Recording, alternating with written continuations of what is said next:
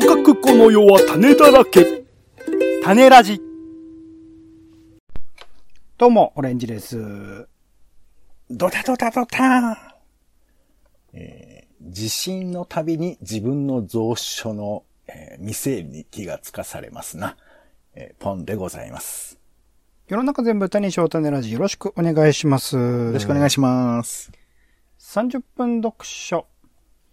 本一冊丸ごとを読むのはハードルが高い。そこで気になる本をまずは30分だけ読んでみての感想や予想を語っております。はいさらに監読した後の感想、読みどころを語っておりますが、まあ今回ね、えっ、と、毎週この時間というか、この回に開催、行わせていただいておりました、えー30分読書なんですが、今回で一旦終了とさせていただこうと思っております。残念。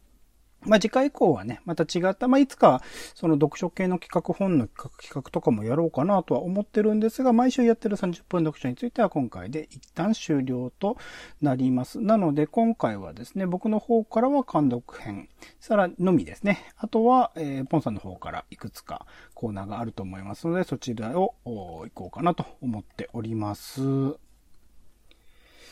はい。ということでですね、今回の監督編は前回30分読書編で読みました、聞く力、話す力、インタビュー術入門という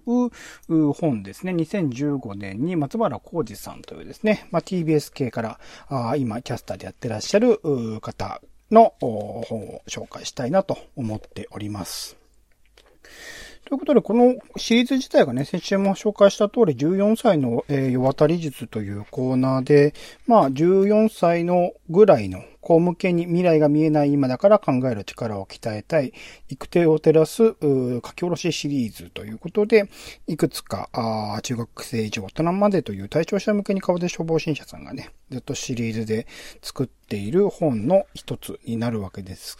で、えーその書き方自体も全体的にはすごく読みやすい、文字も大きいし、えーそこそこ難しそうな、えー感じには、えっ、と、振り仮名もちゃんと振ってあるようなものであって、で、えーしっかりその目次のところでですね、えーわかりやすくそれぞれのステップみたいなことは、えー書いてくれているので、すごくスッと読みやすい。2、3時間ぐらい、もっと短くてもいけるかな。があれば十分に読み切れるぐらいの量になってるかなと思います。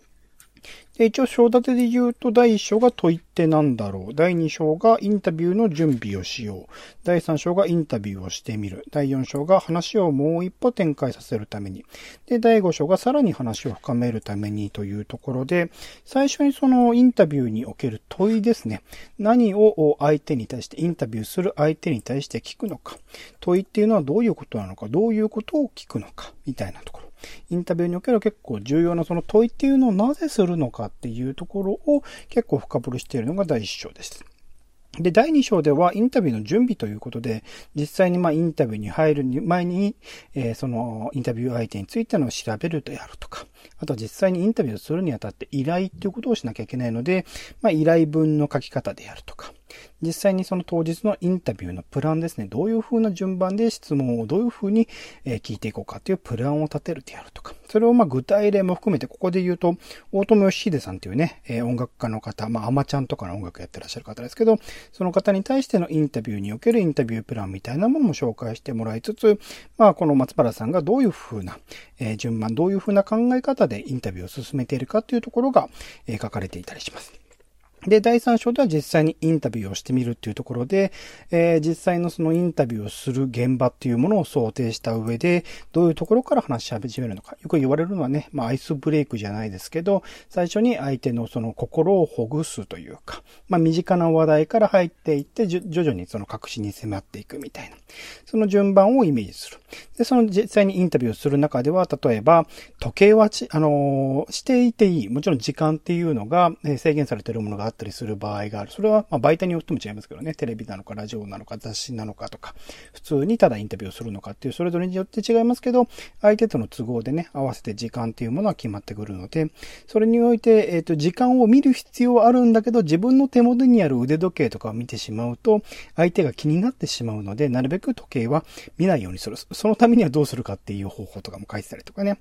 あとメモは取るのかどうかっていう、これも人によって違うけど、松原さんはあメモ、あ、そう、松原さんも場合によって違うっていう話をしてるんですけど、そのメモを取るにしてもどういうふうに取るのかとか、IC レコーダーを回すのか、回さないのか、回すにしてもどういう風に回すのかっていうところね。そういう細かいところを、ちゃんと、そのインタビューする状況を想定して、えー、いくつかのパターン考えて、まあ、実例も含めて紹介しながら、わかりやすく、えー、書いてくださってると思います。で、この本で、まあ、その、このタイトル自体はね、インタビュー術入門って言ってるんですけど、本質的に結構重要なのはこの第4章、第5章のところなのかなと思ったりします。単にね、インタビューをするだけならば話をしてもらってそれを聞く、それをまあ、記事化するっていうところで終わってしまうんだけれども、それだけに終わらず、なんか相手が答えてくれたことに対してさらに問いをぶつけたりだとか、そこから予想外の展開方向に展開させるであるとか、で、相手が実際に沈黙するであるとか、そういうことを通じて実は、その取材の相手、取材を受けている人にとっても新たな気づきというか、新たなその考え方に至れることもあるんだよっていうことを紹介されていて、単にインタビューで話を聞いて、それを記事にするだけではなく、インタビューをした、えされた側、話をした側の、さらなる新たな気づき、新たな学びみたいなものにつなぐこともできてれば、さらにそれは素晴らしいことじゃないか、みたいなことを書いてあって、そこは個人的にもインタビューのまあワークショップみたいな今度イベントやるんですけど、それにあたっても気に考えていることで、インタビューをする側だけの学びじゃなく、インタビューをされる側にとっても実は学びがあり、新たな気づきがあるっていうことがこのインタビューという場の素晴らしさであるし、誰しもがやったらいいなと思っていることでもあったりするので、そこら辺の話まで深掘りしてくれてるっていうところは、すごく個人的に読んでよかったなと思える本でしたし、実際そのワワークショップを考えるにあたってもどういうステップでやるのかっていうところを、まあ今まで僕自身もインタビュー自体をするっていうことを経験してきているけど、なんかちゃんとその言語化とか体系化みたいなことはできてなかったので、それにあたってもすごく有効な本でもありました。ということで、まあ、インタビューをですね、えー、するっていうこと、まあ、そんなにこう、形式や確証ばってというよりは、もっと身近に人に話を聞くっていうところにおいても役立つ話がいっぱい入ってますし、もちろん松原さんご自身がすごくキャスターとしてね、プロである第一線の方であるので、だからこそのノウハウとか、だからこその経験を活かしたお話みたいなものも読めたりするので、インタビューにそこまで慣れていない、えー、ライターの初心者の方とかね、えー、にとってもすごく、役に立つ参考書みたいなものになるのではないかなと思いますので、幅広くいろんな人に、えー、おすすめの本でございます。はい。というところで、えー、何か感想なり質問なりあれば、ポンさんお願いします。この松原さんの、まあ、いろんな実例も込みで解説がある本だと思うんですけど。はい。これはなかなか鋭いこと聞いてるなとか、面白いこと聞いてるなっていうの、なんかありましたか？そうだな。なんか、あこの質問の鋭さっていうよりは、この人の違いが面白いみたいな話でもいいですか？ほうほう、どういうことかな？インタビューの。なんか、えっと、特定の人が二人のインタビューを表して言った言葉が印象に残ってるみたいな話で、うん、えー、二人の人に、特定の人がね、インタビューされたんですって。一人が田原総一郎さんで、一、うん、人が筑紫哲也さんなんですって。うん。で、それぞれの二人から別々に取材を受けたんだけど、その違いを、この松原さんは、田原さんはオーケストラで、えー、筑紫さんはジャズのセッションだとっていうふうに言われたって言ってたんですよね。ほう。どういうことなんですか、そなんか、田原さんはその指揮者として真ん中にいて、それを全体としてこうインタビュー全体を盛り上げていく感じなんだけど、筑紫さんは相手の言ってることにこうジャズのセッションなので、即興でこう反応していくみたいな。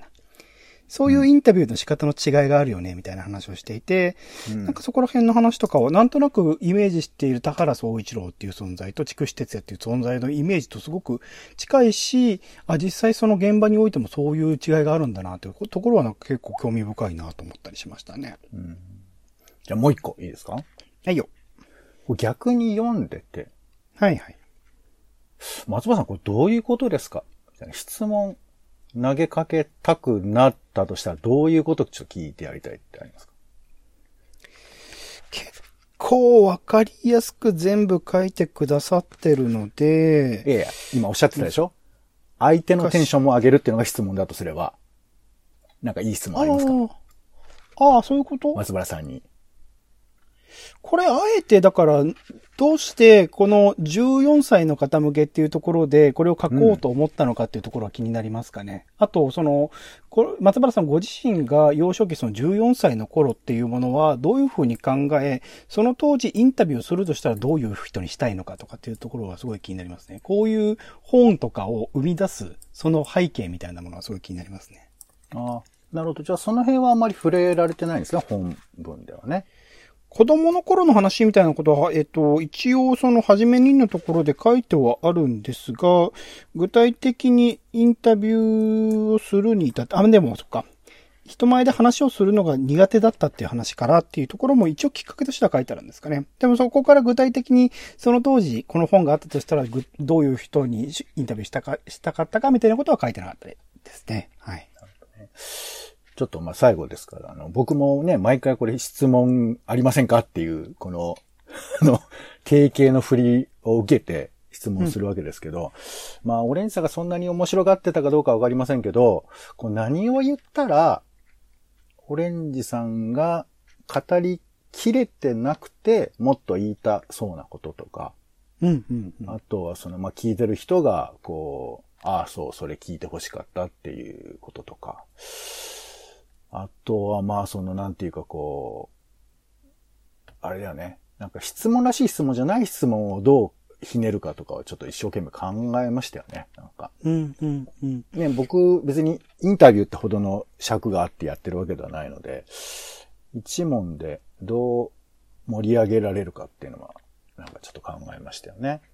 なんかそうですね、インタビューと対談の違いみたいなものも書いてあったりしましたけど、うん。その、まあ、インタビューっていうのはね、えと聞き手とお語り手っていうのが明確にえー分かれてるっていうところではあるんですけど、なんか、こういう一つの質問だけだと、なんかやっぱそういうの難しいですよね。なんか流れの中で質問して普通に会話していく中で出すっていうところがやっぱ質問としては自然な形になっていく気がするから、確かに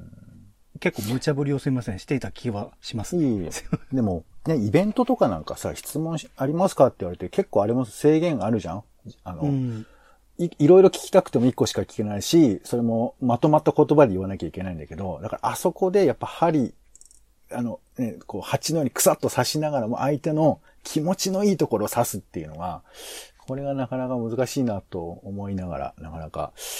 本当に上手い人は、ああいう質問が来た時に、うんいかにしてこう今までの流れを変えずに、テンション変えずに答えられるかっていうところまでこう翻訳するというかね、その司会者側が、するっていうところは結構うまさになってくるんでしょうね。そうね。まあまあ、正解ないところもありますけどね。なんか、あえて、やっぱこう、うん、どうなん、でもね、あの、最後の質問って、やっぱあるよね。イベントの最後に何聞くかっていうのは、ついついちょっと考えちゃうのは、わかるわかる。なんか癖みたいなのもあるかなと思いますね、締めとしてね、すごく個人的なことは聞きにくいですよね、やっぱね。そう。でも最後に本音言うみたいなね、ところもあったりもしますしね。はい。ありがとうございます。そういうところすごく面白い本なので、ぜひぜひ読んでみてください。はいでは、ポンさんの残りのコーナー何から行くのかな？はい。えー、前回、えー、完了いたしました3分読書がいよいよ復活ということでですね、えーおた お待たせいたしま復した。活にして、最初にして最後。はい。本当に、何なんでしょうね。えーちょっと僕も反省したりしてますけど、さあ今回は、えーその実相を知りたいと思った時に、えー僕らには本があるという、まあちょっと、感じの話なんですけども、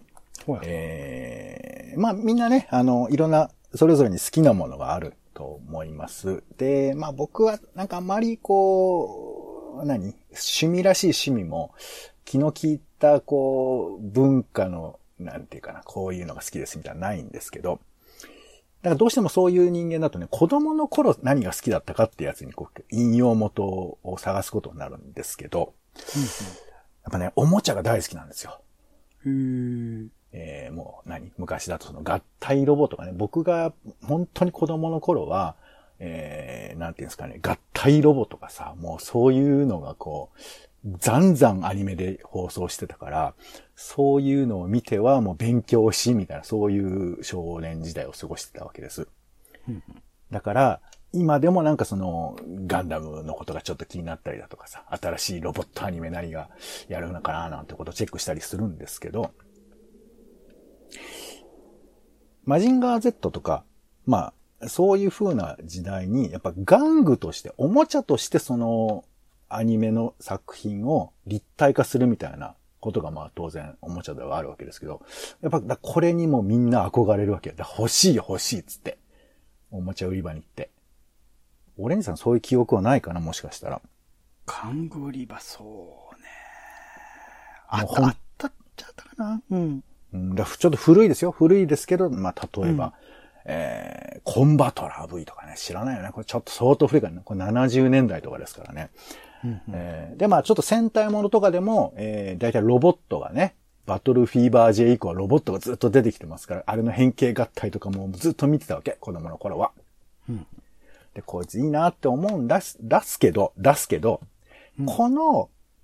子供を喜ばせながらも、玩具できっちり売りながら、さ、なおかつ物語も成立させるっていう、この玩具を作る、まあ、ロボットもののおもちゃを作るっていうのを仕掛けてたおじさんが実はいたっていう話なんですよ。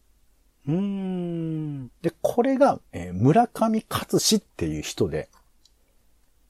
これね、あの、一番最初にこの人が作ったのが、あの、勇者ライディーンっていう、えっ、と、普通のロボットなんですけど、ひっくり返ると鳥になるっていう、これギミックで、まあ今見れば結構シンプルなんですけど、これを考えて、いや、なんかちょっと、おい、これすごいなって話になったり、あと、超合金っていう、あの、まあ、マジンガー Z ね。えーこれもともと設定上だと長井剛さん書いたの超合金 Z っていうのがあって、まあ、そこから使われてはいるんですけど、いろんなものに超合金が使われて、まあだからブランドみたいなもんだよね、今言えば。っていうのを、この人がまあ考えたっていうか、その、みんなと一緒に練った人で、でこの人は中核になって、様々なそのおもちゃ、えー今言ったコンバトラー V もこれ、あの、5、5機の飛行機が合体するみたいなロ,、えーロボットなんですけど、これももともとはこうなんかこう、樽がこう縦に切られてるようなやつを、こういうふうに合体させたらきっと子供たち喜ぶに違いないみたいなこと考えて作ったものだったりするんですよ。で、この人はアニメそのものを作ってる人じゃないです。これをおもちゃとしてどういうふうに作りたいか。だからもう鼻からそういうふうなことが、えーこのアニメを作るときに玩具計画の中に組み込まれてくるから、まあそういうふうな話をしている。ポピーの人だったのかなあの、あの、昔のブランドなんですけどね。っていうことで、この人がいかにそういうふうな玩具作りにこう絡み合いながら、子供がこう気持ちよく面白がれるもの、そしていてちゃんと物語の中で成立しながらみたいな、そういうふうなことを、えーどうやってきたかっていうふうなことを書いてある本なんです。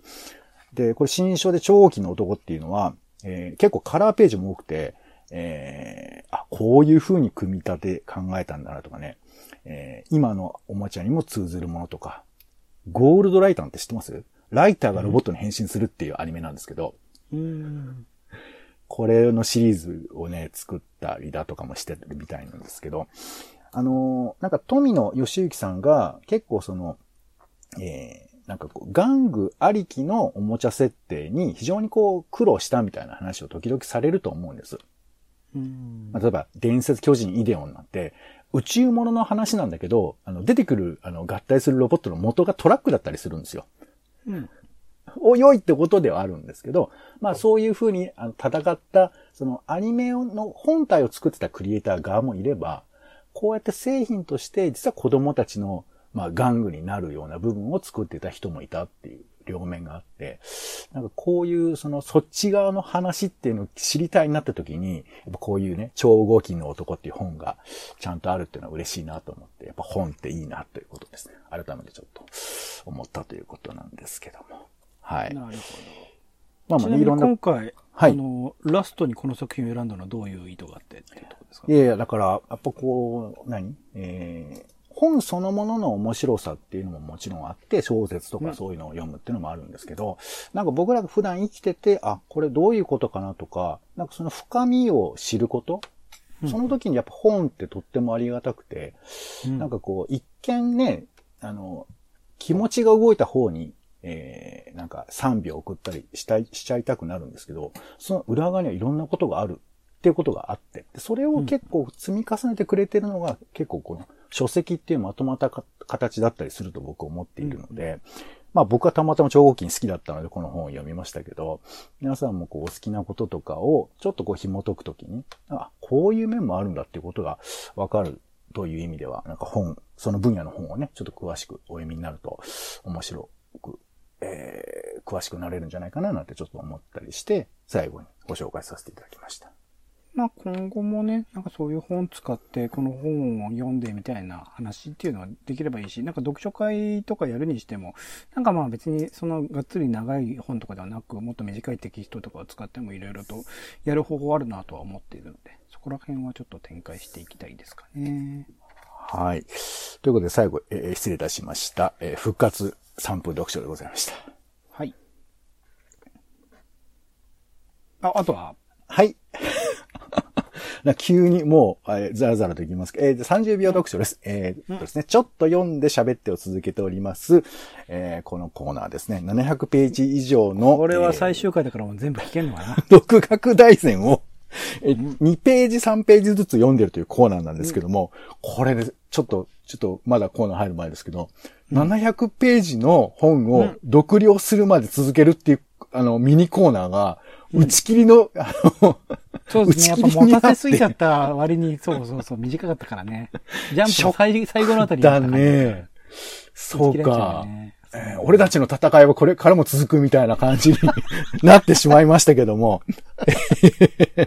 えー、まあじゃあ最後にね、ふさわしい、えー、というところで、最後のトピックスはですね、えー、これちょっとね、漢字が難しいんですけど、えー、私祝、私の宿女の宿と、えー、これね、親に、これなんて読むのかな、ね、お灸の灸みたいな、あぶるって字か、新社と読むんですけど、うん、えー、私祝と新社。それは理想の死を求めることという、まあ、えー、話なんですけども、これも数、まあ、2、3ページの話なんですけどね、えー、前回、こう、なんていうかな、私祝という概念に説明を、の、私祝という概念の説明をしたんですけど、うん、実際に会うことができない人のことを死と仰ぐことが死祝と言うんです。で、この対義語っていうのが実はあって、それが親者という言葉なんです。その人と親しく接して、その人から感化を受けることと。で、いやいや、だから、あの、親者でいいじゃないかっていう風な話が出てきたときに、いえ、違うんですと。自分の想像の中で、こう、直接会えない人が何を考えるか、どういうふうに行動するかってことを、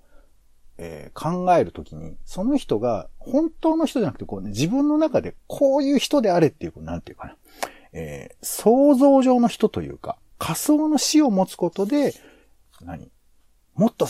うん、すごい優れてる人っていうか、こんな人になりたいっていうその、えー、求める道の極みにいる人みたいな、そういうような存在にできる。っていうことなんですよ。で、それに、そいつが何するかってことを想像するっていうことが、この学びにおいてとってもいいんじゃないかみたいなことが書いてあって、この、この人ならばどうする、どう考えるっていうのの極みっていうのに、まあ、誰かしらを置くってことは、えー、自分の独学に非常にいいんではないかっていうふうなことが書いてありました。なるほどね。はい。だから、まあまあね、例えばあの、想像上のオレンジさんが何を語るだろうかと。うん、これは両輪あって、ね、ツイッターでオレンジさんがどう語ってるかをめちゃくちゃ調べた上で、じゃあオレンジさんだったらどう考えるだろうっていうふうな、まあ、ことではあるんですけれど。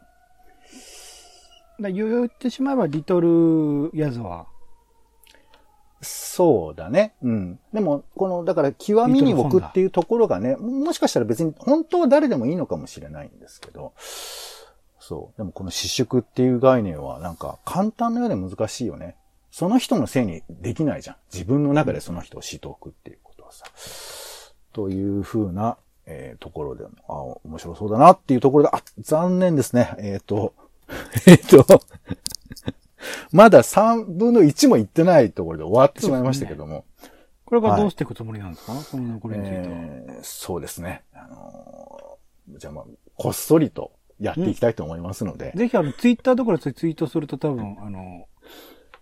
喜ぶ人いると思うんで、ぜひぜひ。そうですね。これだけども、しゃ、普通にやるともうただのダイジェストだから、あの、うん宣伝みたいになってきますけどね。あの、何なんでしょうかっていう。業者なのかなって。そうそう。まあまあでもね、この本ね、あの、実践的なことが、あの、書いてありつつ、でも、読むと、意外とその抽象度も高くて、その、うんた簡単にこれやればいいみたいな、そういう本でもないあたりが、なかなか面白い本ではありますんで、まあ、よろしければ、読んでいただければなと思います。僕もこれからもちょっと読みたいと思います。はい。では最後になりました、読書ニュースです。はい。本の周りのニュースをピックアップしてご紹介しております。さあ、まずはこちら。えーノーベル文学賞に、アブドゥル・ラザク・グルナ。アブ、アブドゥル・ザラク・グルナ氏。アブドゥル・ラザク・グルナ氏ですかね。はい。はい。アブドゥルク、アブドゥル、ドゥルラザク、アブドゥルラザク。もうこれで終わりだ。だよ。はい。えーグルナさんですね。はい。えー植民地主義をテーマに妥協なき作風ということで CNN のニュースで紹介されてますね。えースウェーデンアカデミーは7日、2021年のノーベル文学賞をタンザニア出身の作家、アブドゥル・ラザク・グルナーさんに授与すると発表したということですね。受賞の理由を植民地化がもたらした影響と文化の狭間、大陸の狭間の深淵で難民たちが辿った運命への妥協ない共感に溢れた追求に対してとしたということで、えー、で、これあの、まあ割とトピックに上がっているのは、一冊も日本語訳がないと。うんいうことだそうなんです。だから読もうと思っても、えー英語の、なんかこの方英語で書かれ書かれてるみたいなので、英語で読むことはできるんですけど、日本語版はまだなさそうなんですよね。だから英語で Kindle で読めるみたいですね。英語だあと。、そうなんですよね。そう、だから、えー、ウィキペディアで載ってる情報が一番詳しいみたいな感じでもありましたけども、まあ、こういうね、ことで、やっぱノーベル文学賞ってこう、まあ、いろいろな面ありますけど、あこういう方が作品作ってるんだっていうか、やっぱね、本ってこう、結構ドメスティックっていうかその、その国の中で完結ししたり、だから逆に言うと日本語の小説なんて世界にどうやって伝えてんのかなと思うよね。まあめっちゃね、それこそ村上春樹さんとか川上美恵子さんとか、ね、どんどんどんどん世界に出てってますからね。そう、翻訳されるっていうことがね、ないとなかなかそれ伝わらないし、まあ僕らも本当は英語ね、ちゃんと読めるとい、ちゃんとっていうか読めるといいなと思いますがト。マスピンチョンとかやっぱ英文で読むと違うらしいですからね。あそうなんだ訳と。うんえーまあ、えーこのグルナさんの作品もちょっと読んでみたいなというふうに思ったりしますね。植民地というものが終わその後、えーその国がどういうふうな、えー状況になっていったかっていう、なんか、ポストコロニアルみたいなことを研究されている方でもあるみたいですね。はい。ということで、ノーベル文学賞はグルナさん。そして、続いて、2021年10月8日ですね、えー渋谷の光8階で、渋谷〇〇書店というのがオープンしたそうです。はい。えー小さな本屋さんの集合体ということで、えーまあ、あの、なんていうか、その、えーなんていうんですかね、えーなんかボックスが、そのブロックがあって、そこにこう、いろんな人が古本という形で本を、まあ、えー借りて売るみたいな、なんかそういう風な書店だそうですよ。ね昔からあるなんかシェア、シェア本棚みたいなやつですよね。それをまあそう実際に売買をするっていうところがちょっと違うのかなっていう感じ。そうだね。なんかあの、アアートっていうかね、こう、ちょっとした小物とかを販売するときは、一坪サッカーみたいな感じでよくあったりすると思うんですけど、えーこれはまあね、渋谷のど真ん中で、これね、一棚あたり月額5000円、4950円だそうですよ。はいで。も利益取るつもりじゃない感じですからね、うんっていうところ。なんかまあ、そういう風には書いてありますね。37×37×34 のボックスを予定してる。ちょっと見てないので、なんともですが、そういう場所でやってらっしゃるそうですよ。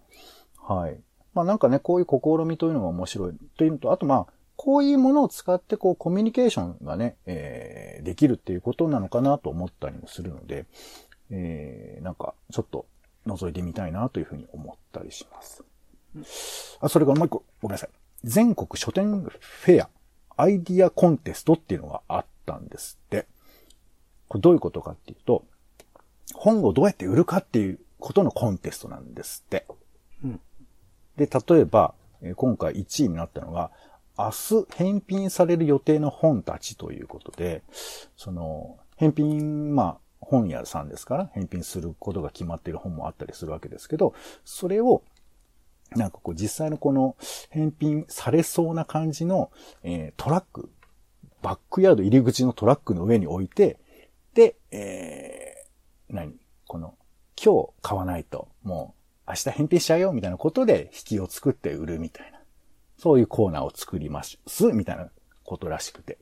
で、実際これやってみて結構効果絶大だったみたいなことが書かれてたりとか。あとあの、本の表紙に、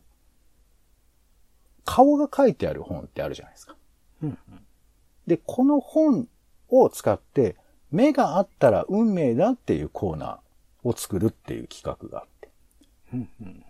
表紙がこっちを見てる。で、目があったら、えー、あなたともしかしたら運命じゃないですかみたいなことで紹介してるみたいな。なんかそういうフェアの企画だったりとか。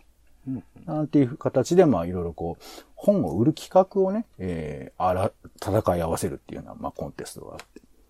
なんかあの、いろいろね、本屋さんもいろいろ企画やってらっしゃるでしょうし、あの、まあ、そういうことを全部込みでポップで再現してる本屋さんもあるかとは思うんですけど、それね、こんなコーナー、ちょっと感動したとかありますか？これ良かったなとか。え、全部良かったんじゃないビレッジヴァンガードに行ってこういう良かったっていう企画あを見たとかこういうポップで俺ちょっと買いたくなっちゃったとか。よくすごい流行ったのは、あのー表紙をね、全部塞いじゃってね、その、その本がどういうものなのかっていう指す一言だけで販売するとかね。覆面みたいな形でやれるやつとかは結構面白そうだなと思ったけど、実際に買うってなるとね、難しいっすよね。なんかすげえ、なんだろう、定期的に買う人たちは、それによってまた新しいものを買うに至るんだろうけど、今、普段その、本を買ってない人が買うきっかけになるものっていうものの方がむしろ貴重な気はしますけどね、今の時代。あんま本読む人減ってきてるんでね。そうね。まあだから書店っていう場所でやるフェアとしてはなかなか難しいよね。あの、書店来ない人はね、それで来れなかったりしますから、ね。今回のそのトップ3に入ってるのは、どっちかというと普段買ってる人向けない感じはしますね、やっぱりね。そうね。回遊は、まあ、最低してくれるような人っていうことだとは思いますんで。まあまあまあ、なんかね、こういういろんな企画が。昔やってたその本を贈り物とするみたいなね、バレンタインデーの企画にするみたいなものは、まああれはあれでありだったような気がしますけどね。そうだね。うん。まあまあでも、本の魅力を多面的に考えるという意味では、こう、売る側のね、想定に立ってみるというのも面白いのかなと思ってご紹介しました。はい。ということで、読書ニュースは以上でございました。はい、ありがとうございます。30分読書はこれにて以上でございます。また次回もね、えー企画をお楽しみにしてください。はい。では今回のですね、えー30分読書監読編で聞く力、話す力、インタビュー術入門。そして、ポンさん3分読書で超合金の男、村上勝志伝。さらに30秒読書では独学大全の185ページまでを紹介してもらいました。お相手はオレンジと、えー、独学大全なんですけれども、これ読むしかないんだよね。はい。いや、800ページぐらいは、うん、うんブツブツ言いながら終わりでございます。ポンでございました。